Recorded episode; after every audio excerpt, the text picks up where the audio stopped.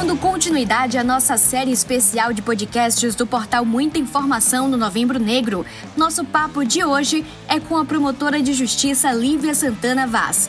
Reforçando as suas raízes como mulher negra e nordestina, a soteropolitana formada em Direito é mestra em Direito Público e decidiu que queria ser promotora de justiça após estagiar no Ministério Público. Ela já atua no cargo desde 2004. Hoje, ela é doutoranda em Ciências Jurídico-Políticas pela Faculdade de Direito da Universidade de Lisboa e foi recentemente reconhecida como uma das 100 pessoas mais influentes de descendência africana do mundo na edição Lei e Justiça. Lívia Santana Vaz, seja muito bem-vinda ao nosso podcast. Olá, Bruna, muito obrigada. É um prazer participar do podcast do portal Muita Informação. Vamos lá. Doutora Lívia, para iniciar nossa conversa, peço que conte aos nossos ouvintes e leitores onde você nasceu e como foi sua infância. Eu sou soteropolitana raiz, nascida e criada em Salvador, cidade conhecida como a mais negra fora da África. Bom, eu posso dizer que eu tive uma infância em família. Eu me recordo que quase todos os finais de semana nós íamos para a Cidade Baixa, mais precisamente para o Caminho de Areia e para o Uruguai, onde residiam meus avós maternos e minha avó paterna, respectivamente. Então, foi uma infância de muita convivência com meus primos e primas, meus tios e tias, uma infância de muito pé no chão, de muita brincadeira de criança, né? Mas essa pergunta, Bruna, ela me remete muito às dores do racismo, porque é justamente na primeira infância que as crianças vivenciam as primeiras violências raciais e comigo não foi diferente. Me conte então como foi essa descoberta dessa violência racial. Muitas pessoas me perguntam quando eu me descobri negra. E eu sempre respondo que, na verdade, não deu tempo de me descobrir negra. Eu fui acusada de ser negra ainda muito nova. E isso é algo, infelizmente, natural para crianças negras no Brasil. As crianças negras, elas são obrigadas a conviver com o racismo a enfrentar o racismo quando ainda sequer conseguem nominar essas violências. E isso vai pautar muitos aspectos das vidas dessas crianças e das pessoas adultas que elas se tornarão um dia. Por isso eu costumo dizer que o racismo, ele de fato destrói sonhos, ele ignora talentos, ele acaba pautando nossas decisões mais importantes a respeito do nosso destino. Toda pessoa negra num país estruturalmente racista como o Brasil vivencia episódios de racismo cotidianamente, seja na infância, na adolescência, na vida adulta, como pessoa idosa. Muitas vezes as pessoas sequer têm consciência racial ou letramento racial suficiente para compreenderem que vivenciam sim racismo nós vivemos no país do racismo sem racistas. Diversas pesquisas vão apontar que a maioria dos brasileiros entende que existe racismo no Brasil, porém ninguém se declara racista. Isso porque nós temos uma concepção muito limitada do que seja o racismo. Eu costumo dizer que as ofensas racistas, as manifestações mais explícitas do racismo, são apenas a ponta visível do iceberg. O racismo é muito mais complexo. E essa parte submersa do iceberg, que é muito mais densa, extensa, inclusive, nós não costumamos enxergar. O racismo não é apenas crime e não se manifesta somente nas relações intersubjetivas que é, configuram discriminação racial.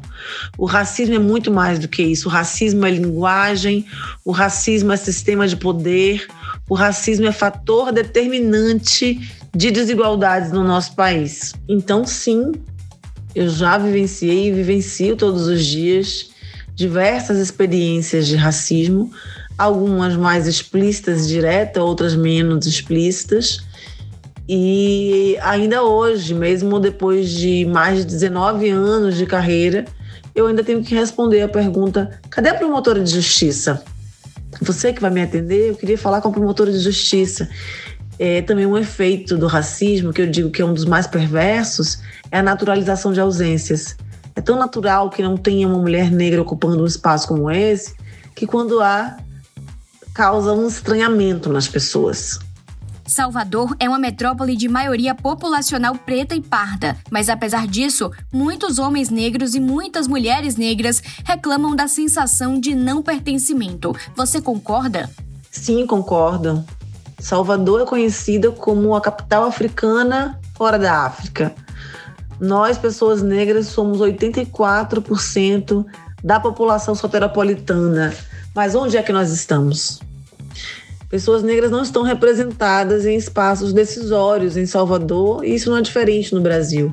Mas em Salvador, devido à proporção de pessoas negras presentes na população, isso é ainda mais grave. As pessoas negras não estão representadas no poder legislativo, no poder executivo, no poder judiciário. Salvador nunca teve, por exemplo, um prefeito negro eleito, uma prefeita negra eleita. Frequentar alguns espaços em Salvador chega a ser uma experiência de apartheid. Quando você vai a um restaurante de classe média alta, por exemplo, as pessoas negras estão sempre servindo as mesas, muito raramente sendo servidas. Nas escolas particulares da nossa cidade, as crianças pouco convivem com a diversidade étnico-racial. Então, sim, essa sensação de não pertencimento tem a ver com, de fato, não fazer parte, não estar autorizado ou autorizada a fazer parte dos espaços decisórios importantes da nossa cidade. Você chegou ao Ministério Público, um lugar de relevância na sociedade. A que você atribui essa história de sucesso? Primeiro, eu gostaria de trazer reflexões sobre o que seja sucesso. O que é uma história de sucesso? Nós temos uma visão muito limitada e individualista a respeito desse tema. Se você pergunta a uma pessoa se ela é uma pessoa de sucesso, muito provavelmente ela vai lhe responder que tem uma casa própria, que tem um carro, que tem uma carreira, que conseguiu sustentar os seus filhos. Então, eu me pergunto se é só isso mesmo. Eu acho que a gente tem que partir para uma concepção coletiva de sucesso também. Em que medida o seu sucesso individual vai impactar na sua coletividade? Mas respondendo a sua pergunta, eu atribuo o alcance desse espaço à educação, sem dúvida alguma. Mas não ratificando, reforçando o discurso de que basta se esforçar. Não, não basta se esforçar. É preciso que as pessoas tenham oportunidades iguais para que elas consigam, de fato, alcançar todo e qualquer espaço que desejem. Na sua avaliação, qual a importância da educação e das políticas de inclusão no processo de ascensão social da população negra? Eu diria que a educação é o principal instrumento de ascensão social na nossa sociedade. Portanto, as políticas públicas de inclusão, sobretudo na esfera da educação, são medidas de reparação histórica, porque pessoas negras passaram quase um século no Brasil proibidas de frequentar as escolas. Quando nós analisamos a mobilidade social no Brasil, uma pesquisa muito importante da Organização para a Cooperação do Desenvolvimento Econômico de 2018, chamada Elevador Social Quebrado, vai demonstrar que o Brasil tem a segunda pior colocação do mundo, perdendo apenas para a Colômbia. Porque no Brasil nós precisamos de nove gerações, nove gerações, para que uma pessoa que compõe os 10% mais pobre da sociedade alcance a renda média. Só que nós não podemos deixar de contextualizar essa história, porque há nove gerações nós estávamos em pleno regime escravocrata. De onde então as pessoas e famílias negras retiram a base para ascender socialmente. Portanto, essas políticas de inclusão não são benesses, elas são uma dívida histórica que o Estado brasileiro tem com o povo negro, tem com a nossa democracia, porque não há democracia sem diversidade, sem inclusão, não há democracia quando 56% da população segue marginalizada de espaços de poder e decisão que colaboração pode ser oferecida por brancos e negros à luta antirracista? Boa pergunta, porque a luta antirracista precisa ser uma luta de todas as pessoas. Eu escuto muito a pergunta: ah, mas como eu posso ser antirracista? Como eu posso lutar contra o racismo? Se eu sou uma pessoa branca? Eu não tenho lugar de fala. Há uma grande confusão sobre a concepção de lugar de fala todas as pessoas têm lugar de fala. Eu diria que cada pessoa tem diversos lugares de fala, inclusive. Eu tenho um lugar de fala como mulher, negra, mãe, promotora de justiça, nordestina. O lugar de fala é a sua ligação, o seu pertencimento a um grupo, é de onde parte a sua perspectiva.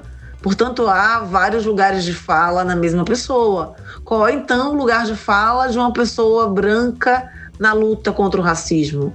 O lugar de fala de uma pessoa branca antirracista, se assim de fato ela for. Então, as pessoas brancas precisam reconhecer o privilégio da sua branquitude. Quando nós falamos em branquitude, não se trata de uma escolha, assim como a negritude também não é uma escolha. A branquitude é uma posição social de privilégio.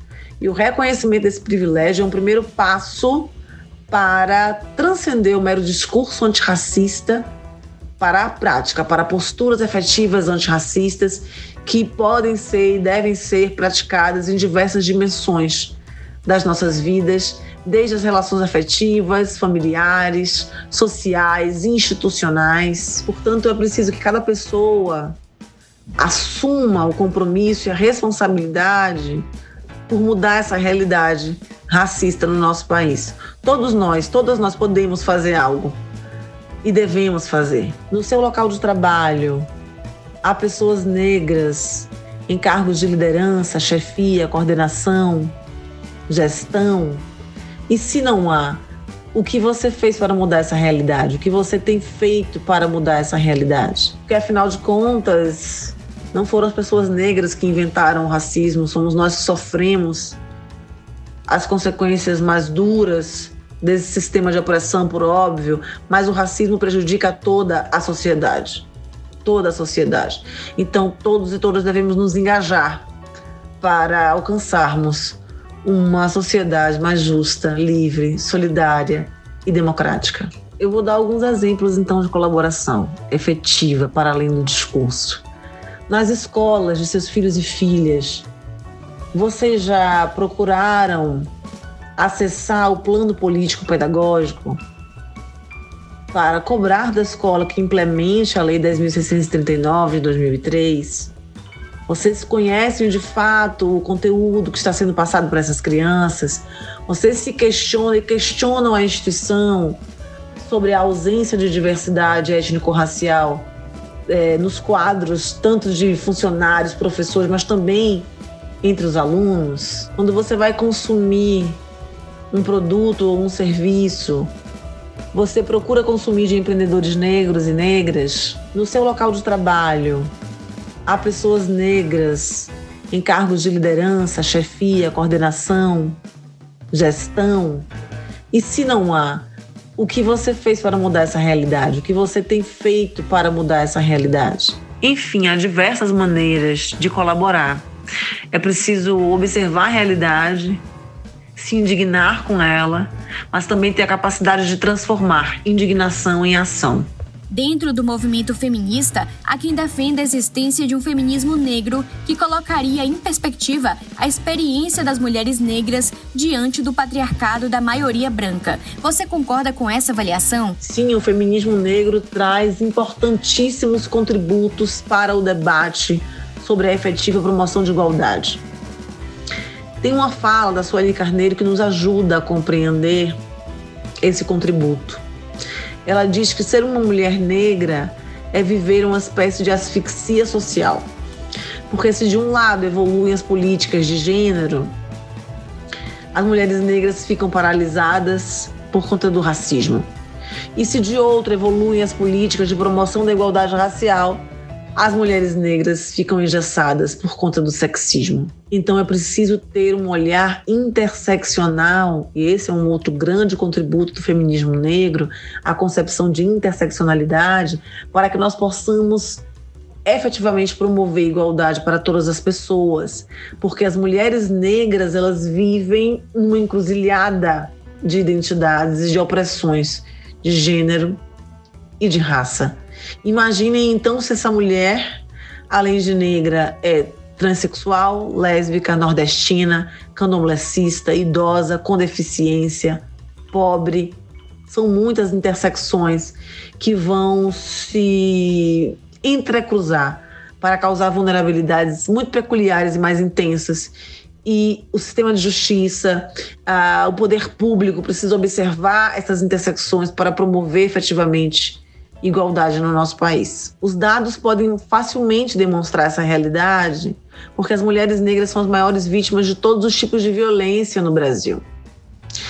Se nós falarmos em mortalidade materna, violência obstétrica, violência doméstica familiar, violência sexual, feminicídios, as mulheres negras são as maiores vítimas. Daí a importância da interseccionalidade como um instrumento de promoção de políticas públicas, como um mecanismo, um método de interpretação e aplicação do direito.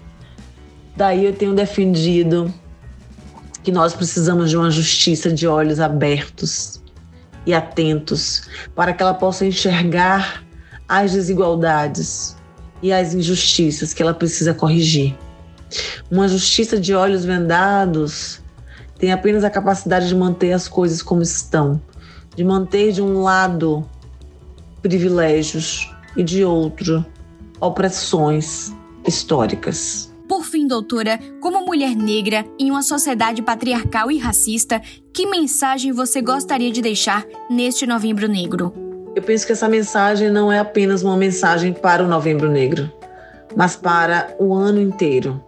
Afinal de contas, o racismo nos afeta e nos mata todos os dias. E eu não consigo pensar numa mensagem mais apropriada do que uma fala muito importante da Angela Davis e que foi de algum modo aqui inspiração para essa nossa conversa, que é a seguinte: numa sociedade racista, não basta não ser racista, é preciso ser antirracista. Promotora de Justiça Lívia Santana Vaz, muito obrigada pelo nosso bate-papo, por essa troca. Parabéns pela dedicação que tem empenhado em compartilhar suas vivências, especialmente com meninas e mulheres negras. Seja sempre muito bem-vinda ao nosso podcast. Muito obrigada pelo convite, Bruna. É sempre bom estabelecer essa troca sobre temas tão relevantes.